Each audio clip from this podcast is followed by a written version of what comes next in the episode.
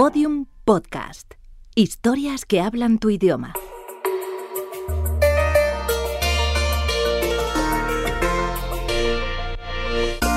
Encuádrate.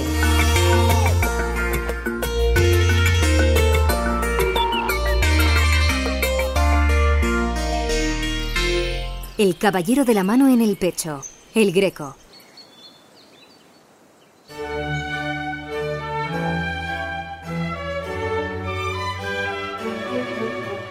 Toledo, 1580.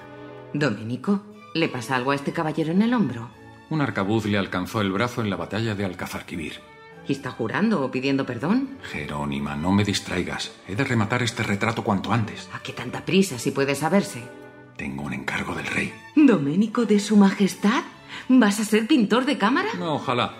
Por lo pronto son solo dos lienzos para el escorial. Pero si fueran de su agrado... Lo serán. Ay, Dios santo, pintor de cámara nada menos. Doménicos Theotokopoulos había llegado a Toledo en 1577, después de una breve estancia en Madrid. Diez años antes había dejado su isla natal, Creta, para formarse como pintor en Venecia y Roma. Fue allí donde empezaron a llamarle Il Greco, el griego, apodo con el que sería conocido también en España. Ya en Toledo, capital religiosa del país y una de las urbes más grandes de Europa, las autoridades eclesiásticas le encomendaron el retablo mayor y dos laterales para la iglesia de Santo Domingo el Antiguo, así como un gran lienzo para la sacristía de la catedral.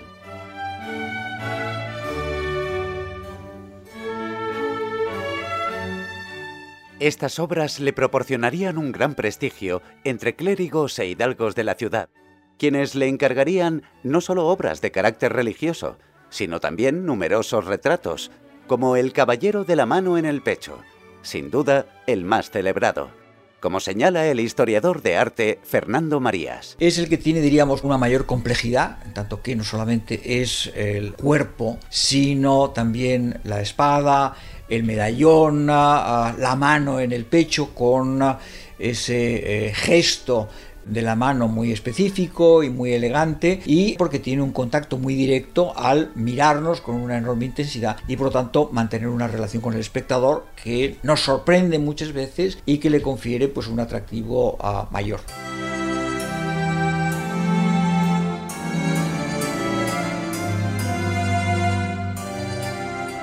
El Greco nos presenta en él a un caballero cristiano en el momento de hacer un voto. Con pocos elementos, nos cuenta la historia del personaje, un hombre de honor, como demuestra el gesto de pío respeto de llevarse la mano al corazón. El desequilibrio entre sus hombros refleja una invalidez en su brazo izquierdo, y la espada desenvainada nos indica el voto solemne de combatir para defender la palabra de Dios. Su procedencia es, indudablemente, noble, como demuestra su sobria pero elegante vestimenta en terciopelo oscuro, la cadena y el colgante de oro, y la trabajada y lujosa empuñadura de la espada. El ademán es sereno, ascético, impasible y distante.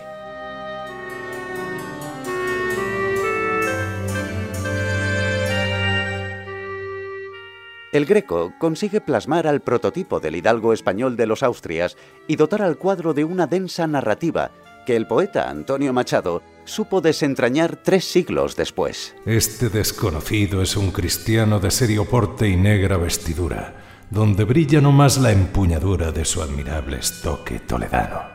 Severa faz de palidez de lirio surge de la golilla escarolada por la luz interior iluminada de un macilento y religioso cirio.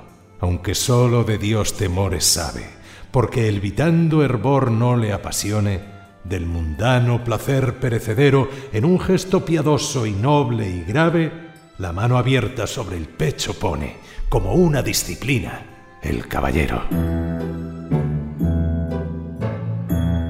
Gracias a la maestría de El Greco, intuimos que hay tras el personaje retratado. Pero, ¿de quién se trataba realmente?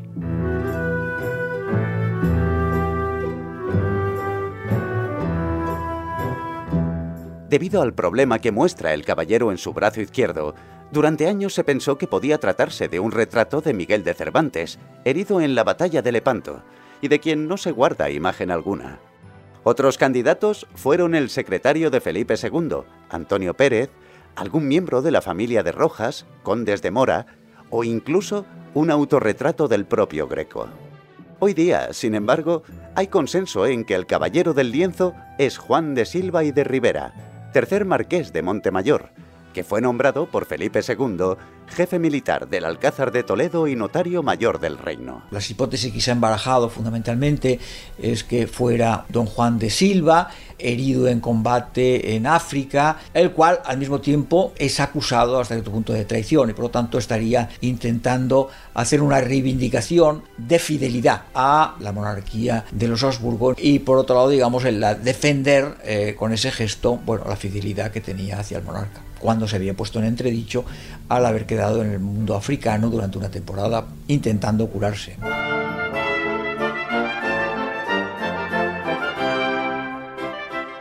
En la época en que el Greco terminaba El Caballero de la Mano en el pecho, acometía también la primera de las dos obras que le encargaría Felipe II para decorar la Basílica de El Escorial, la adoración del nombre de Jesús. Con este lienzo y con el martirio de San Mauricio, el artista confiaba en ganarse el aprecio del monarca y llegar a convertirse en su pintor de cámara, cosa que nunca sucedió. Doménico, ha llegado una carta de don Benito Arias, el delegado de su majestad. Ay, déjame ver. Seguro que son buenas noticias. Quizás es otro encargo del rey, o a lo mejor es que te concede audiencia, o qué sé yo. Cállate ya, mujer. ¿Qué ocurre? Las pinturas no han sido del agrado de su majestad. En especial el San Mauricio. ¿Pero por qué? No ha entendido que el martirio del santo estuviera en un segundo plano. No me serán encargados más lienzos. El sueño de Doménicos Teotocópoulos se vio frustrado y hubo de permanecer en Toledo.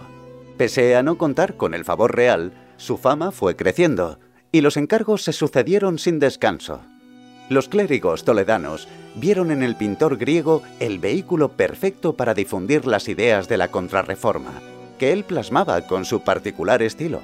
Un manierismo exacerbado, de luces fuertes y estridentes, colores violentos e intensos, con composiciones dramáticas llenas de personajes tremendamente estilizados.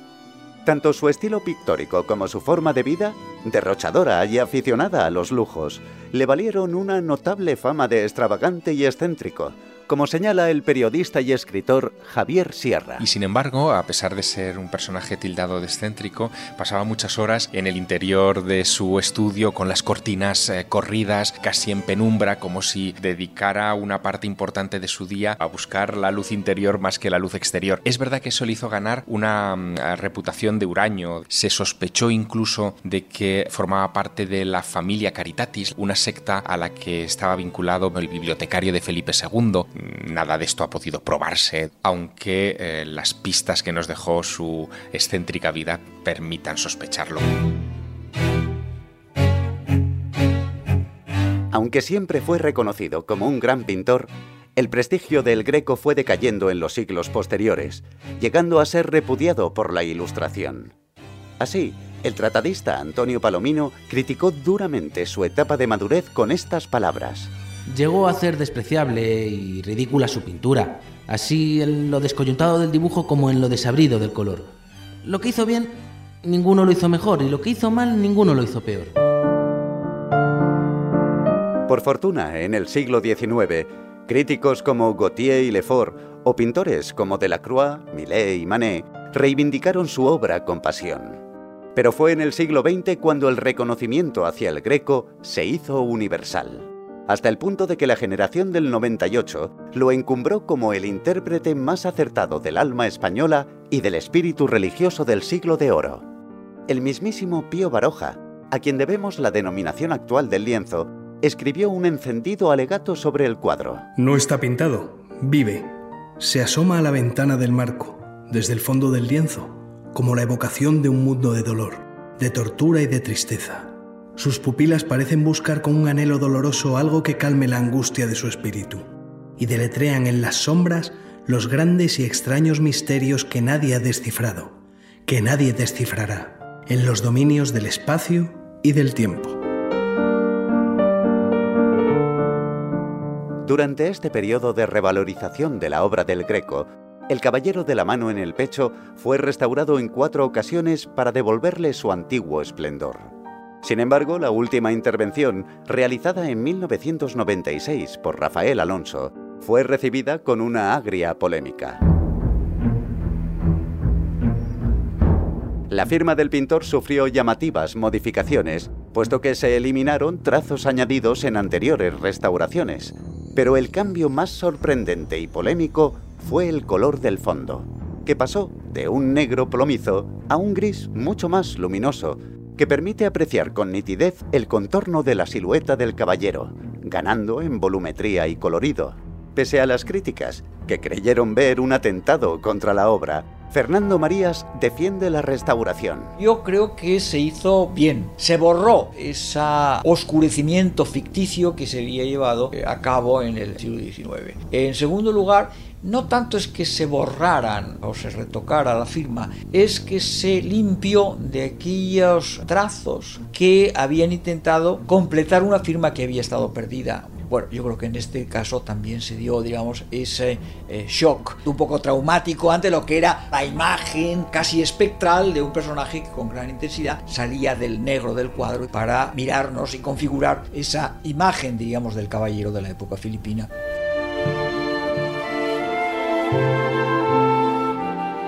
Hoy podemos apreciar, frente a frente en el Museo del Prado, al hidalgo español que retrató el Greco y descubrirnos ante uno de los grandes genios de la pintura universal.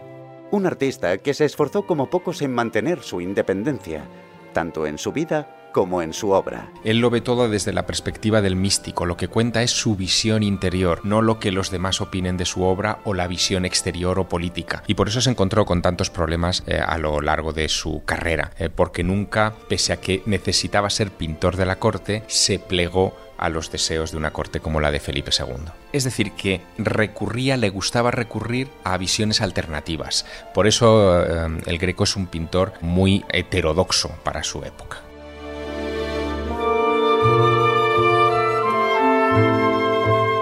Pero si alguien ha sabido resumir la peripecia vital de Doménicos Teotocópoulos, el Greco, ese fue sin duda su buen amigo Fray Hortensio Félix Paravicino, quien le dedicó estos sencillos versos.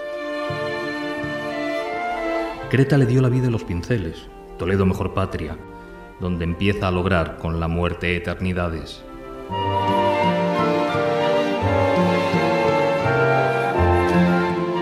Todos los episodios y contenidos adicionales en encuadrate.info.